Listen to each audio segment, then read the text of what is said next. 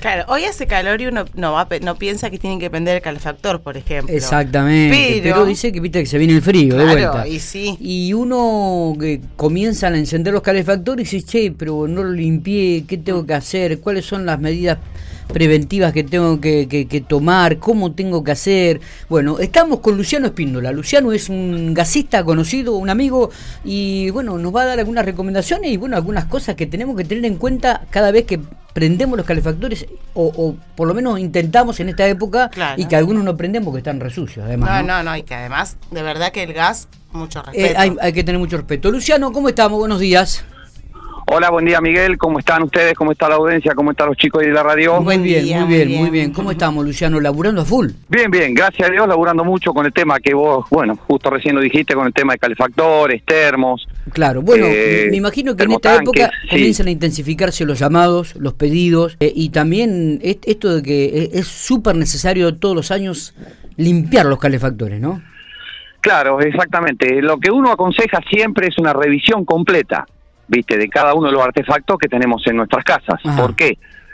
Porque si se destina la pared, está teniendo algún problema de gasificación, o sea, de aire adentro del artefacto. Claro. Eh, revisar también, viste, que los visores o los famosos vidrios que se llaman comúnmente no estén rajados, estén como corresponden, no estén rajadas las cámaras de los calefactores, o sea, el artefacto en sí que no estén fisurados porque ahí emana monóxido de carbono y bueno, y sabemos todo qué pasa con este tema, que es muy complicado hoy en día.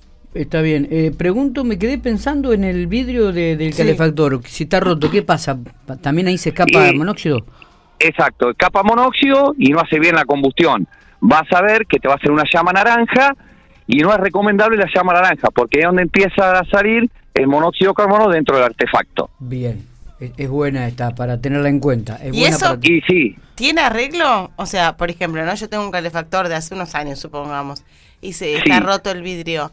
Eh, ¿Se puede arreglar o hay que cambiar el calefactor? Ah. No, no, no, no, se repara. Lo mismo si están rajadas las cámaras, se pueden soldar con bronce. O sea, hay muchas cosas para hacer eh, antes de, bueno, de prender los calefactores y eso para tener una seguridad en el hogar. Claro, claro. lo, mismo a veces mm. nosotros decimos de los calefactores, pero por ejemplo los termos mm. también tienen que tener su ventilación como el calefactor. El calefactor, por ejemplo, hay gente que seca los trapos de piso en los calefactores, en la parte de atrás, en la ventilación. ¿Y qué pasa? El calefactor no trabaja bien. Al estar tapada la salida de monóxido, claro. después empiezan los problemas. Es buen, es buen detalle este. Y otro buen detalle que Matías Carlos remarcaba también es esto de que la pared se tiñe la pared, ¿no? Se ahuma. ¿eh? Exacto. La pared cuando se ahuma es porque está quemando mal el calefactor. O está emanando más gas o no tiene ventilación adecuada para que salgan los gases. Entonces, si vos ves que se detina la pared, llama a un gasista matriculado, vamos a reiterar, matriculado, porque el matriculado se hace responsable de todos los trabajos que realiza en una casa. Claro. claro. En cambio, vos, claro, vos vas y bueno, al ser matriculado ya es otra cosa, la gente ya tiene otro tipo de confianza, está mejor en ese aspecto. y hacer una revisión, yo les digo a todos, hacer una revisión completa antes de quedar el frío. Está bien. Eh, porque después les agarra, viste, el ataque a todos juntos. Claro, o sea que el momento es ahora, estos días. Exacto, estos días que, bueno, por ahora, bueno, ya dan para el fin de semana, dan frío. Pero en estos días una revisión, ver que no tengan pérdida de gas, porque la mayoría de los pilotos, o sea, del piloto del encendido, eh, eso se reseca y trae una tuerquita que puede salir un escapecito mínimo de gas. Y ahí es donde se pueden prender fuego los calefactores. Mira vos. Claro. Eh, además, bueno, vos, lo dijiste también, el, tema de los termos también tener, porque hay gente que, bueno, tiene adentro o afuera los termos. Porque uno cree que solamente, uno cree que solamente el, eh, el calefactor, pero en realidad el termo también. Lo que pasa es que el termo está prendido todo el año. O sea, lo usamos El termo está prendido todo el año, pero vos en verano siempre tenés más ventilación. Porque vos dejás alguna ventana abierta, alguna puerta, tenés siempre eh, las rejillas, que eso es fundamental, que no tapen las rejillas porque les entra frío.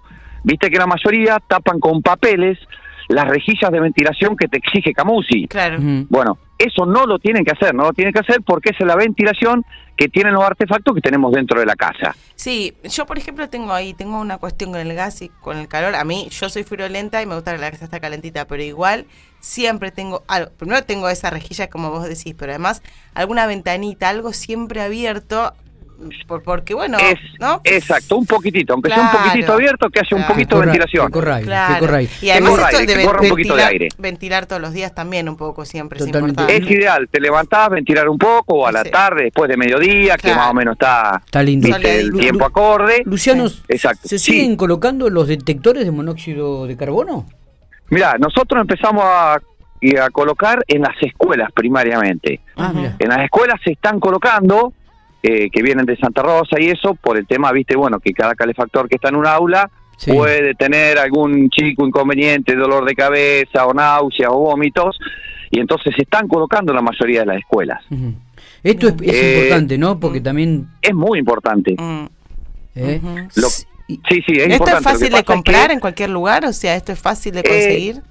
Eh, mira, muchos compran por internet, mm. eh, yo diría que por internet no, habría que ver qué tipo de aparato están comprando, ¿por qué? Porque por ahí no mide bien el monóxido. Claro. Hay que ir a casas grandes, no quiero dar, ahora no te quiero decir porque si no te les hago propaganda. Pero, por ejemplo, las, casas de gas de pico no son muchas tampoco, así que... No son muchas tampoco, exacto. Bueno, ir a una casa, pedir un detector de ambiente, viste, para monóxido de carbono. ¿Se pone en cada ambiente? No lo hacen. ¿Se pone uno en cada ambiente? Sí. O, sí, porque da para tantos metros cuadrados. Ah, bien, bien. Bien. Exacto. Bueno. pero. Pero bueno, la gente común no lo ponemos, ¿eh? No, si uno no sabe o no se anima a comprar, es, lo ideal es preguntarte a vos, digamos, ¿no? En este caso a vos o, a, tu gasista de confianza, decir, ah, bueno, ¿cuál? ¿Cuál? O, comprármelo vos, ¿no? Porque a uno también es, no, no sabe, uno no, sabemos, los que no estamos en el rubro no sabemos cuáles son buenos y cuáles son malos, como vos decís. Claro, claro. Yo la otra vez, el año pasado, el año pasado, bueno, viajé a Santa Rosa, y estuve con gente de Nargaz, y me dieron todos los modelos para poder eh, que la gente, o sea, quede tranquila que los aparatos van a servir. Está bien, perfecto. Está bien. Eso después si querés yo te lo paso y eso ahora no lo tengo acá a mano, pero te los voy a pasar qué marcas son, así bueno la gente me queda tranquila. pero ya te digo, la gente en casa común ah. y andaban en seis mil pesos el año pasado. No es caro para el servicio. No es, caro para, el, servicio que puede brindar. Totalmente. Totalmente. Sí, Porque para la seguridad enciende una alarmita, claro, enciende una alarma, una vez que detecta el monóxido, enciende una alarma, un bip, y empieza bip, bip, bip, te parezco loco, pero bueno, ah. es el sonido que hacen para, para vos eh, darte cuenta que el ambiente no está bien. Luciano, ¿qué...? No, no te voy a pedir que me dé detalle, digo, pero para la gente que nos está escuchando dice, che, ¿cuánto cobran por limpiar un calefactor? ¿Cuál es el costo de la limpieza de un calefactor? ¿Hay eh, algo estimado? Hay algo estimado, hay algo estimado. Eh, lo que pasa es que vos vas a las casas y están destruidos y vos empezás mm. con la bujía, o sea, con la bujía que es el sistema de encendido que tiene calefactor, no andan, los prenden con un hisopo. Ahí tenés un costo. Después la limpieza, el desarme completo. Sí, sí, sí, sí. Hay algunos que van, te lo hacen por afuera y bueno, no es lo que corresponde. Vos tenés que ver que la llama esté azul, puede tener un poquito de llamita, viste, arriba, naranja, pero muy poca. Sí, sí, sí. Eh, lo ideal es que esté azul azul. Está perfecto. Está perfecto. Pero un costo estimativo, más o menos sin repuestos, un gasista te va a estar cobrando 3.500, 4.000 pesos. Está, perfecto. perfecto. Como barato y que no empecé a poner repuestos porque hoy tenés entre bujía, encendedor, el vidrio, o sea, o visor, y te gastás 6.000, 7.000 pesos en un ratito. Lo mismo que no les anda con la termocupla, ¿viste? Y lo dejan con un ladrillo puesto, eso es una locura. Hay gente, claro, claro, te dejan un ladrillo puesto porque la válvula de seguridad no están dando, entonces lo tienen apretado y eso es una cosa imposible de hacer. o sea, vos tenés que ver que tenés tu familia al lado. No, no, no, un calefactor. y aparte estamos hablando del gas. Yo insisto con eso, yo es algo que le tengo muchísimo respeto, soy, ¿no? Una cuestión de, a veces hasta soy exagerada, tal vez encerrar, cuando está todo bien, tengo la cocina que tienen, lo, tiene los eh, sí, la, las termocuplas de seguridad. Exactamente, igual a veces, si me voy muchas horas cierro el gas, no sé, una cuestión...